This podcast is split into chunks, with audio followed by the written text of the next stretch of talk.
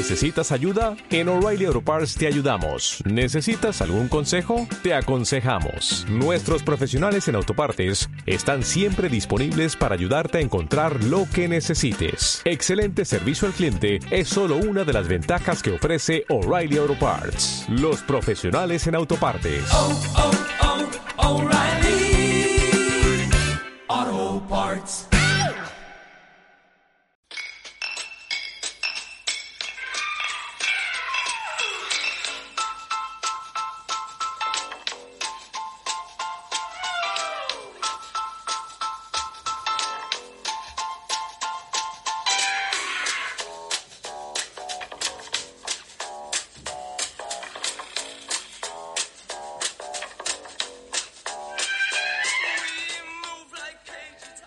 Muchas veces hemos hablado de las eh, leyes, de la protección de los animales de compañía, de los animales de granja, de los animales salvajes, pero en el campo, fuera de la ciudad, ¿cómo se lleva a efecto esta protección de la fauna y también esta protección de la flora? Y de la naturaleza.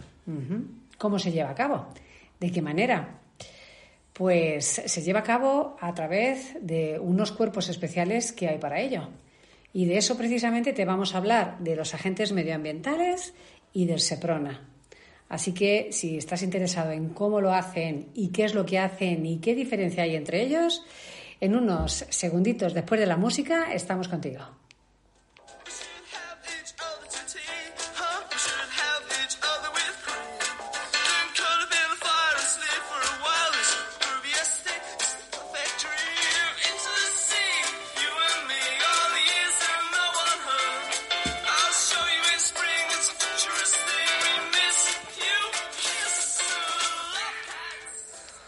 Bueno, pues después de hacer varios programas de cómo se protege a los animales, sean salvajes, sean eh, de granja o sean mascotas, pues al final eh, nos ha parecido bien traerte este tema para que conozcáis un poco cómo se lleva a cabo esta protección de la legislación eh, fuera de los eh, núcleos de población, que es Sí. quizá donde más difícil es la tarea, ¿no? Sí, ¿y qué personas son las encargadas de velar por la naturaleza, los animales, la planta y, y- bueno, pues nuestra riqueza, nuestro patrimonio natural?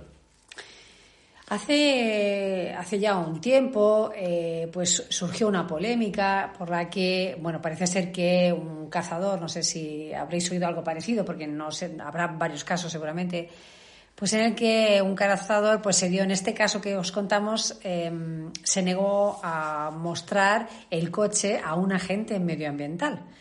Eh, y la Asociación Española de Agentes Forestales y Medioambientales nos aclara entonces cuáles son eh, sus funciones y entre ellas sus competencias eh, que os vamos a pasar a contar. Y os vamos a poder, eh, os vamos a intentar mm, acercar a la postura de los mm, Agentes agentes medioambientales. medioambientales, a cómo, eh, cómo consideran que deben de desempeñar sus funciones y la diferencia que tienen con el Respecto a, por ejemplo, el SEPRONA, que Exacto, es un, con un respecto al servicio especial de SEPRONA. del SEPRONA, que es que el pertenece Servicio de Protección de la Naturaleza de la Guardia, la Guardia Civil. Civil, efectivamente. Entonces, los agentes forestales o también los agentes medioambientales realmente, mm, a ver, son funcionarios públicos. Sí, son, funcionami- son funcionarios públicos y que dependen de las diferentes administraciones. Cuando hablamos de diferentes administraciones, estamos hablando de las comunidades autónomas de donde esté radicado el, el territorio. Es decir, que eh, con dos salvedades, que son el País Vasco y Cataluña. En el resto, eh, bueno, allí también dependen de su respectiva comunidad y tienen otras funciones distintas, pero que ya hablaremos un poquito más adelante sobre esto. Pero Porque son- Cataluña y País Vasco sí. tienen una peculiaridad Sí, una diferente que la vamos a comentar un poco después, cuando Sí, ya desarrollemos, si te parece, es- un poco Sí, el- sí, la- sí, las funciones de estos agentes medio, medioambientales. Porque lo primero que tenemos que decir es que la protección de los montes y, y- y de los aprovechamientos eh, de estos pertenece Los como competencia eso los, es a las comunidades autónomas. los, eh, los, los, eh, los recursos hídricos, no solamente la, natura- la naturaleza en sí, en todo su, en todo su conjunto. Y eh, las comunidades autónomas eh, pues tienen a este tipo de funcionarios que son agentes forestales y medioambientales y mm, va a haber una diferencia, como antes ha- has dicho tú, Lorenzo, dependiendo de la comunidad autónoma en la que estés. En unos van a, van a estar más considerados como formando parte de las fuerzas y cuerpos de seguridad del Estado, ¿no? como es en Sí. Cataluña y País Vasco, Sí, y otro como funcionario público. y otro como funcionario Funcionario público, público. En, en- en otras comunidades autónomas.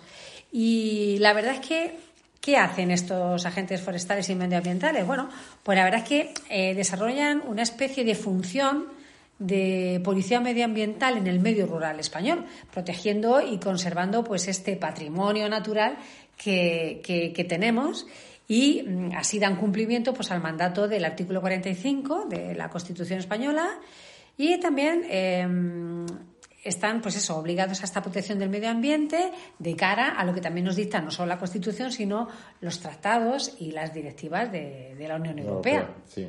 Y son 6.000 agentes los que desarrollan esta función medioambiental. No son pocos, ¿eh? Pero siempre los consideramos insuficientes porque, por lo menos de mi parte, porque siempre considero que hay que velar mucho, muchísimo por, la, por lo que es la naturaleza y nuestro patrimonio eh, cinegético.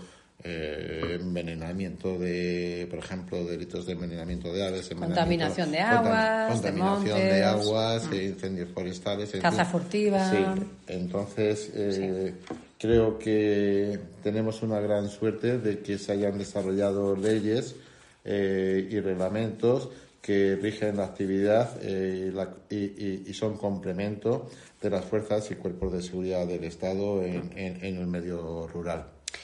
La definición de agente medioambiental viene eh, dada por el artículo 6 de la Ley de Montes Estatal, la Ley 43 del 2003, donde mm, el agente forestal es el funcionario que ostenta esa condición de agente de la autoridad eh, y que eh, pertenece a la administración pública que, de acuerdo con la normativa y con, y con la independencia eh, de la denominación corporativa específica que se le dé, pues tiene asignada esta serie de funciones que, como hemos dicho, corresponden, si mal no recuerdo, en el artículo eh, 148 de la Constitución española, concretamente Sí. el punto 8.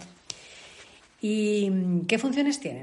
Pues, ¿Cómo, lo, eh, ¿Cómo lo hacen? ¿Cómo llevan a Pues, efecto ese tienen, trabajo? Tienen funciones de, de vigilancia, es decir, tienen incluso permiso para, eh, para pasar a, a- a montes privados para proteger a, a la naturaleza. O sea, que tienen esas, eh, están facultados para, para desplazarse por cualquier lugar de, de la naturaleza, incluso si es propiedad privada, pueden, pueden pasar y, y, bueno, y ejercer las labores que tienen encomendadas de vigilancia. Tienen encomendadas funciones de policía, pero eh, yo en este caso... ¿De policía judicial o Eh, de policía? De policía e incluso de policía judicial también tienen encomendadas eh, con... Pero yo creo que en este caso En este siempre caso, coordinado eh, con las fuerzas sí, y cuerpos de seguridad del Estado. desde- no de forma aislada, no ¿no? diría yo lo de la policía judicial. Eh, no, no de una forma masiva ni genérica, porque de todas maneras las fu- funciones normales, normalmente de la, de, la, de, la, de la policía judicial se encarga una serie de agentes dentro de, dentro de los distintos cuerpos de, de, seguridad del Estado.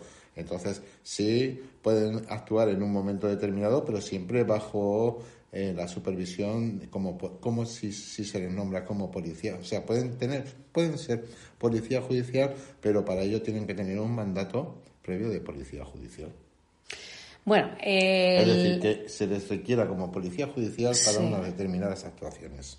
Sí, por parte de los jueces, Por de parte de los tribunales, jueces, tribunales o Fiscal. Ministerio Sí, Fiscal. porque de hecho el artículo 283 de la Ley de Enjuiciamiento Civil así lo dice, que pueden tener esta función de policía judicial, pero de manera coordinada, entendemos, con las fuerzas y cuerpos de seguridad del Estado.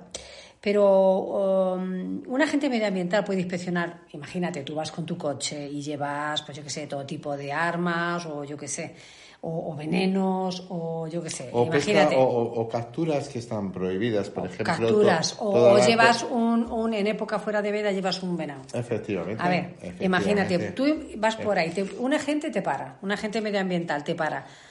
¿Puede un agente medioambiental inspeccionarte el vehículo, realizar fotografías y en todo caso llegar a detenerte? ¿Podría ser o no? Dentro de esas funciones de policía que tiene y también de policía judicial. Pues evidentemente eh, lo- eh, la respuesta es que sí, o sea, es una cosa que sí, que puede tomar policías y hacer una o levantar un acta de lo que de lo que ha sucedido en un determinado momento y eh, practicar la detención, sí, pero en qué mo- en eh, detención eh, Mm, En detención como en los supuestos en los que En pueden detener los particulares, en los no como lo pueden- pueden efe- hacer las fuerzas y cuerpos de seguridad del Estado. Y, Sí. y- y la detención de una persona está regida por, por una serie de artículos eh, que, bueno, que no les van a competir normalmente. Otra cosa es que un cazador, por ejemplo, o un pescador haya matado, tenga constancia o haya visto que haya cometido un, un crimen contra otra persona, igual que cualquier persona estaría facultada y están facultados para hacer una detención en caso de un delito eh, de... Además están facultados también para acceder al vehículo porque realmente eh, tienen esta competencia ¿no? de entrar libremente y sin, previo, y sin previo aviso en estos lugares sujetos a inspección eh, que esté claramente para practicar cualquier acto de investigación en torno a esas competencias que dentro de, de- bueno que, que le están atribuidas dentro del mundo Sí, del sí. mundo rural ¿no? Y pueden realizar fotografías. y vídeos pues para sí. levantar actas correspondientes a aquello que están bueno pues que han detectado que están viendo pues para mm, al final eh, bueno pues eh, o bien en coordinación con las fuerzas y cuerpos de seguridad o bien de forma aislada pues eh, pueden eh, llegar incluso a bueno pues a, a sanciones administrativas a poner in- multas Incluso a quien no colabore, o sea, es decir, que Sí. quien no colabore. Usted no colabora porque le estoy pidiendo que desobediencia maletero porque he obligado a visto, colaborar, que he visto que lleva usted eh, Sí. 40 kilos de cangrejos, ábrame usted el maletero a ver qué es lo que lleva porque todo, todos los visos apuntan que puede llevar Mm. Pues usted sí, porque 200 kilos Pues de sí, porque aparte de esa sanción administrativa que hemos dicho, esta multa, está también, eh, pues esto, el, el- el- el- el delito de desobediencia si no atendemos a los requerimientos de, de estos agentes. Y, y además yo mm, tengo que decir que de alguna manera mm, son también mm, aliados de los cazadores, estos agentes forestales. efectivamente, son Bueno, de aliados los de la cazadores. caza. Yo diría más bien del entorno rural, porque están conservando. Pero bueno, sí, digamos que les ayudan en parte mm, de cara a los furtivos respecto del que legalmente está ejerciendo esa actividad de caza. ¿no? Sí, sí. Bueno, así digamos que los furtivos lo tienen más difícil, aunque furtivos hay, hay demasiados y demasiados quizá poco agentes ambientales en Sí, comparación con sí, el no, furtiveo eh, que en hombre, algunas zonas de eh, España En existe. algunas zonas de España es- existe muchísimo y bueno, no solamente es el riesgo, muchas veces se intenta evitar riesgos para la salud, es decir, que a veces eh, un, un furtivo puede matar un, un jabalí y ese jabalí pues puede estar eh, pues bueno pues con una triquinosis y triquinosis es una enfermedad grave para los para los para los humanos. Es decir que conlleva unas unas eh, unos riesgos para la salud eh, este tipo de, de actividad porque normalmente si va a cazar un jabalí es muy difícil que ese jabalí pase por el filtro que se, que se realiza normalmente en una cacería y es llevar la muestra de los jabalíes a cualquier veterinario, aunque sea particular, para el análisis de, de- Del animal, de, la- sí, de- de- de- de, pues, de un trocito de carne que se lleve para ver si este animal eh, Apto para el consumo, exacto, ¿no? exacto para el consumo y difícilmente una persona que va a estar por ahí pegando tiros por la noche eh, Lo va a llevar. lo, ¿no? lo- lo va a llevar para el riesgo que conlleva eh, de que, bueno, de dónde ha salido esto, cuando está en este momento, eh, no se puede cazar en este, en este tiempo. Es un poco, eh, es, es un riesgo para la salud. Es un riesgo para Es la un riesgo salud. para la salud y Sí, es un sí. crimen contra la naturaleza. Es un la crimen verdad. contra la naturaleza y bueno, pues eh, en cierta forma están quebrantando la, la normativa que hay, que es la que nos rige como personas para llevar una vida civilizada. Y para conservar nuestro entorno, que es lo que También, nos hace también. existir y sobrevivir al final. También, también, así es. Bueno, y hasta aquí un poco hemos hablado Sí, de lo sea- que son los agentes medioambientales, sí, ¿no? sí, o sea que lo que podemos menos. concluir es que los agentes medioambientales son unos aliados de los cazadores y de los pescadores también. Sí. Sí. Y vamos a hablar entonces ahora del SEPRONA. Entonces, ¿qué es el SEPRONA? O sea, porque al final todos hemos oído hablar de los agentes medioambientales, que ya más o menos nos hemos hecho una idea. Pero claro, ¿y ahora el SEPRONA qué es, no? ¿Qué, qué funciones tiene? ¿Se parecen? ¿No se parecen? Bueno, la verdad es que eh, vamos a empezar porque eh, las funciones de, de protección del medio rural venían encomendadas a la Guardia Civil Sí, desde, desde, el la- inicio. desde, el inicio, desde, desde su creación, si no recuerdo mal, 1844 Sí, aproximadamente, sí. más o menos, igual el dato no es exacto, pero por ahí andará. Bueno, pues a partir de ahí, bueno, no desde su creación, creo que un poco más tarde es cuando empieza a asumir las competencias em, en ese medio con la creación de, alguna ley de montes y demás. El caso es que fue, eh, no fue hasta 1988 cuando se creó una especialidad de la Guardia Civil mm, ya más, eh, de forma más em, encargada, digamos, de una forma como más aislada al resto de cuerpos de la Guardia Civil, pues con el fin de proteger, custodiar y velar por la conservación de la naturaleza, de los recursos hídricos, de la riqueza eh, cinegética, eh, de la riqueza forestal y de cualquier otra condición que pueda afectar a la, a la propia naturaleza. Y no solamente el SEPRONA, sino que además eh, se creó, con perdón, sí, es, fue en 1988 no la creación del SEPRONA, sino la creación de la OCOMA, que es esta unidad de apoyo al SEPRONA. Sí, es una unidad central de, de operaciones para el SEPRONA. Mm. Es decir, que en un momento determinado canalizan a través de este sistema de centralización pues las actuaciones que se puedan ejercer de forma urgente o inmediata o, Mm. o- o- o programadas para desarrollar estas funciones que tiene encomendada la Guardia Civil eh, de- del cuerpo de, vamos, los que pertenecen a- al SEPRONA. Sí, sí, es verdad que en 1988 lo que se creó fue esta unidad de apoyo para, estos, para estas operaciones ah, que hace el SEPRONA ya de una forma más especializada. Sí. ¿eh? Fue el UCOMA. El SEPRONA ya estaba creado con anterioridad a partir de esta, de, de- de esta ley de, de- de montes que, Sí. que- que tuvo lugar. Eh, todos, salvo los delincuentes, alabamos muchas veces la actuación de la Guardia Civil y en el caso del Seprona debemos decir que se ha llevado un- tienen un total de 269 premios. ¿eh? Vaya, o sea, son, vaya. eh, Fíjate, que sí. parece que no, pero que qué buen eh, eh, grupo, qué buen cuerpo, ¿no? sí, Eh, sí. Sí, destaca el Panda de Oro, que fue un premio que se entregó por el Fondo Mundial para la Naturaleza. Pero además es que también han sido premiados por la propia Interpol, Sí, que le entregaron el premio a la naturaleza sin fronteras. O sea Sí. que es un cuerpo reconocido, es un cuerpo español especializado y reconocido fuera de nuestras Fue- fuera de fronteras. nuestra manera, porque en, en determinadas maneras, pues bueno, como, como si es de Interpol, pues sabes que es la policía, es una- un cuerpo, es digamos que es una centralización internacional de labores de policía, Mm. y entonces si, si se ha llevado un premio, evidentemente es porque ha Es por algo, participado, ¿no? Y por- por ha participado de forma activa y notoria en la, eh, en la protección de la naturaleza.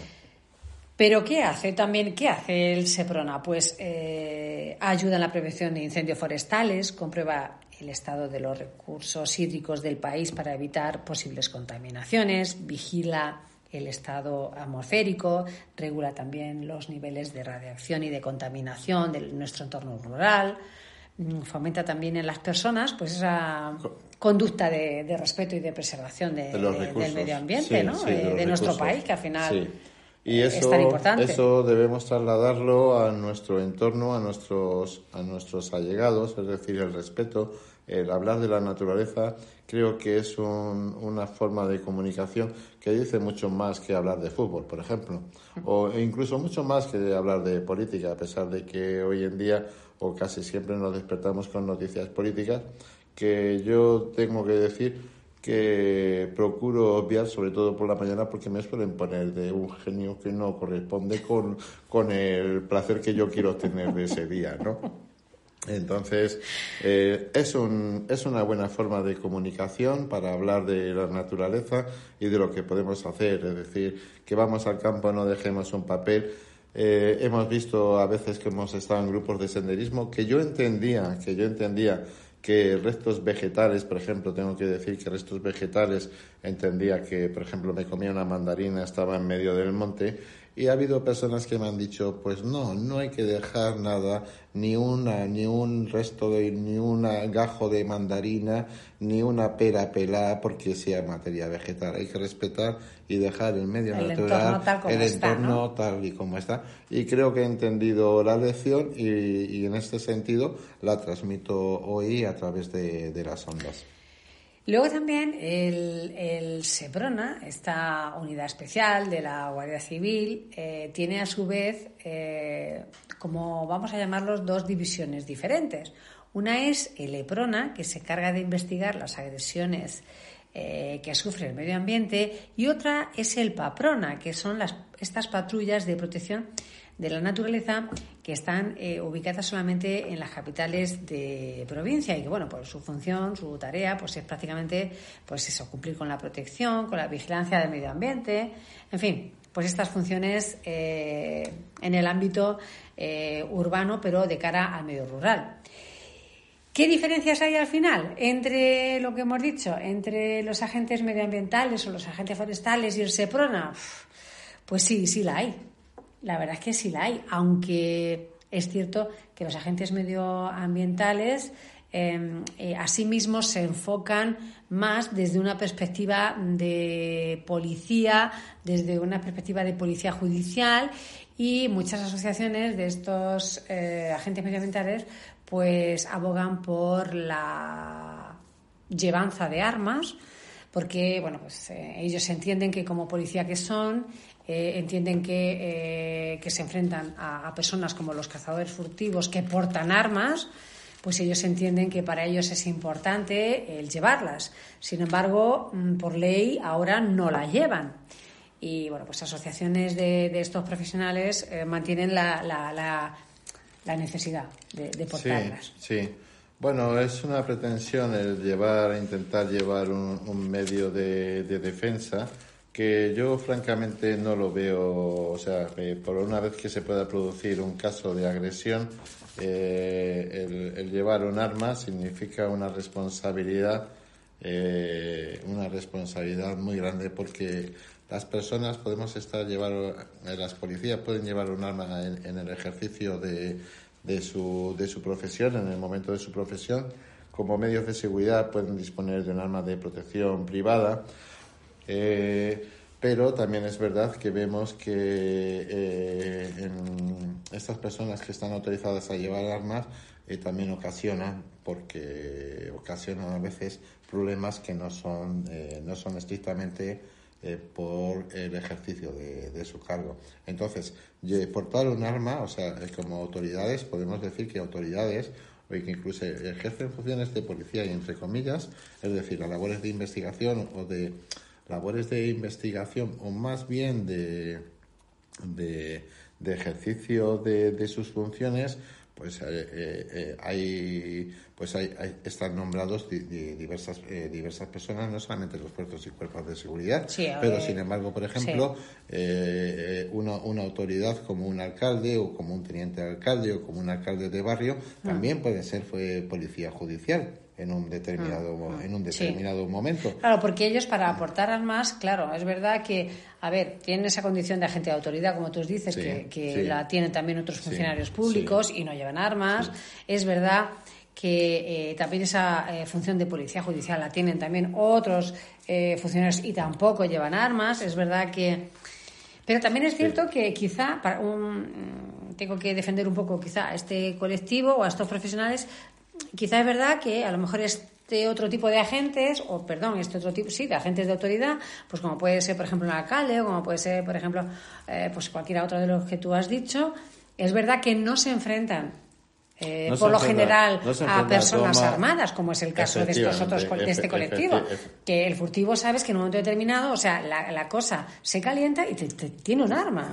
Tiene Entonces, pero, claro, mm, pero... a ver, en favor suyo tengo que decir esto, aunque también comprendo que no son fuerzas y cuerpos de seguridad del Estado Sí. propiamente dicho, como decíamos al principio, solamente tienen este carácter de fuerzas y cuerpos de seguridad del Estado aquellos agentes medioambientales que pertenecen a las comunidades Ah, autónomas de Castilla-La Mancha y del País Vasco. Los demás, eh, no. Entonces, mm, bueno, pues Bueno, a lo mejor País por ahí. Vasco y, Creo recordar y que está- Cataluña, País Vasco, País Vasco y País Vasco Cataluña. y Cataluña. Y yo creo que A demás, ¿no? Que son los bueno, únicos. eh, son los únicos, porque sí es verdad que se les reconoce en la, en, en la comunidad de Castilla-La Mancha eh, ciertas funciones que no corresponden, aunque están en, su- Bueno. en las leyes autonómicas, eh, las, eh, la Constitución, que la, la Constitución sí, sí. les niega, les niega radicalmente. Es verdad eh, que en Castilla-La eh, Mancha, es verdad, es verdad que en Castilla-La Mancha mm, tienen, tienen eh, por la nueva legislación atribuida esa competencia de llevar armas, pero es muy cuestionable. Bueno, no, y más bien de- y más bien incluso de, Creo que de- obedece de- más de la detención y más incluso de, creo que de la detención. Eh, pero en fin, que que tengan mucho cuidadito con la normativa que, que hay que estar siempre a las a las a las a las eh, leyes superiores que son la Constitución y que las que nos va a regir. Si se desarrolla una ley, aunque sea autonómica, que nos autoriza lo que no nos corresponde, pues muy mal por el legislador y muy mal por quien no entienda que la ley está mal hecha, que para eso están las correcciones y posteriores a, a la ley. Yo creo que hasta aquí eh, nos da el tiempo y, el programa, por tanto, de hoy. Creo que os hemos ayudado, o así lo esperamos, a entender un poco qué funciones tiene cada uno y cuál es la problemática o, o, bueno, eh, de cada uno de los cuerpos y este eh, bueno pues esta comparativa entre, entre los dos para que os hagáis una idea de qué es lo que hacen unos y qué es lo que hacen otros. No sé si tú, Lorenzo, quieres apuntar algo más. Te veo muy pensativo. Pues la verdad es que, bueno, eh, más que nada eh, quería aclarar, eh, cuando estamos hablando ahora de Castilla-La Mancha, que el problema que radica para los agentes medioambientales es la capacidad que les otorga la ley autonómica en Castilla-La Mancha para retirar armas en caso de que no porten licencia de armas. Y entonces que esa, esa competencia que se le atribuye desde la ley eh, autonómica de Castilla-La Mancha entra en, en- en- Sí, que es- entra, entra en conflicto con la Constitución que otorga ese, esa facultad exclusivamente a las fuerzas y cuerpos de seguridad eh, del Estado y en concretamente a la Guardia Civil que son los encargados de todo lo relacionado con, con armas. Así es que, amigos, si es usted agente medioambiental, eh, procure observar la normativa eh, por su propia por la, por la cuenta que le trae, o sea, por la cuenta Sí. que le trae en cuanto Sí, a sí. retirar No armas, vaya a ser que es luego- más fácil redactar un informe, pasar el informe a la- los fuerzas y cuerpos de seguridad y que sean estos los que vayan a, a casa de el fulanito o el meganito o les llamen a, a que depositen el arma allí. Más que nada de evitar, por evitar males mayores, ¿no? Que nunca se sabe hasta dónde puede llegar. Mm. Por, por, por, por no conocimiento de, de, de, de, de- de la ley. ¿eh? Mm. Bueno, pues amigos, esperemos que os haya quedado más o menos claro lo que es uno, lo que son, qué es un cuerpo, qué es el otro, mm, qué funciones tiene cada uno. Nosotros hemos intentado en nuestra labor de divulgativa, vamos a llamarlo así, acercaros un poco estas eh, estas Y- ideas Y que animamos, animamos a los agentes medioambientales, como lo hemos hecho en distintos programas, porque la verdad es que aquellos que conocemos el medio rural estamos muy satisfechos de su labor. Pues sí, la verdad es en que incendios forestales, por ejemplo, que son los que primero llegan y los que dicen esto hay que mandar. Sí, porque al final los Sí. agentes medioambientales Sí, son los que están sí. en el pueblo, los que están en el sitio. Los, eh, el Seprona sí te hace patrullas, va por allí y tal, pero realmente estos agentes medioambientales están in situ, son los primeros que llegan al lugar. los más claro, patrulleros. eso, quieras que no, pues mm, es un adelanto tenerlos ahí. Pues sí. Bueno amigos, esperemos que os haya interesado el tema. Nosotros hasta aquí llegamos en el día de hoy. Esperemos que nos acompañéis en el próximo programa. El próximo viernes Lorenzo y yo tendremos preparado otro tema para vosotros. Si no podéis oír todo el programa en directo, os recordamos que tenéis a vuestra disposición los podcasts colgados por Castilla-La Mancha Activa Radio. Se llama, ya sabéis, El Búnker. Y ahí nos podéis dejar también cualquier comentario con el tema que, que os apetezca que desarrollemos. Hasta entonces, que paséis una buena semana.